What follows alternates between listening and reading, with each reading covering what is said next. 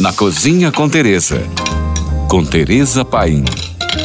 Você conhece a pimenta vai vai? Para alguns povos, a pimenta é capaz de afastar todo tipo de mal. A expressão seca até pimenteira surgiu na crença de que se uma pessoa está com más vibrações, inveja, molhada, etc., a pimenta absorverá todo esse mal para ela e, por consequência, acabará secando em seu lugar.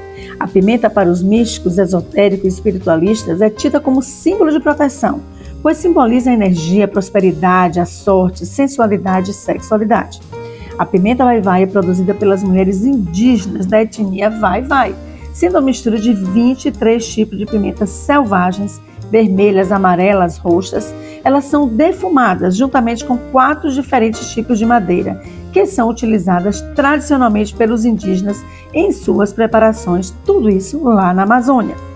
Dentre os diversos benefícios reconhecidos dessas pimentas estão seu poder anti-inflamatório e analgésico, assim como controle de colesterol e redução do peso, controle do nível de glicose no sangue e tratamento de alergias respiratórias, além dos múltiplos benefícios para o organismo. A pimenta vai-vai possui um sabor deliciosamente marcante, que combina com diferentes refeições e paladares, sendo um excelente acompanhamento para os mais diversos pratos. Vale a pena conhecer esse sabor único e inesquecível da Amazônia. Mas ela é também usada como fonte de energia para atletas. Eu, particularmente, saio às 4h30 para remar e faz parte da minha ingesta de pré-treino, além de um shot de mel com própolis, gengibre e cúrcuma, também um cafezinho preto com a pitada de vai-vai.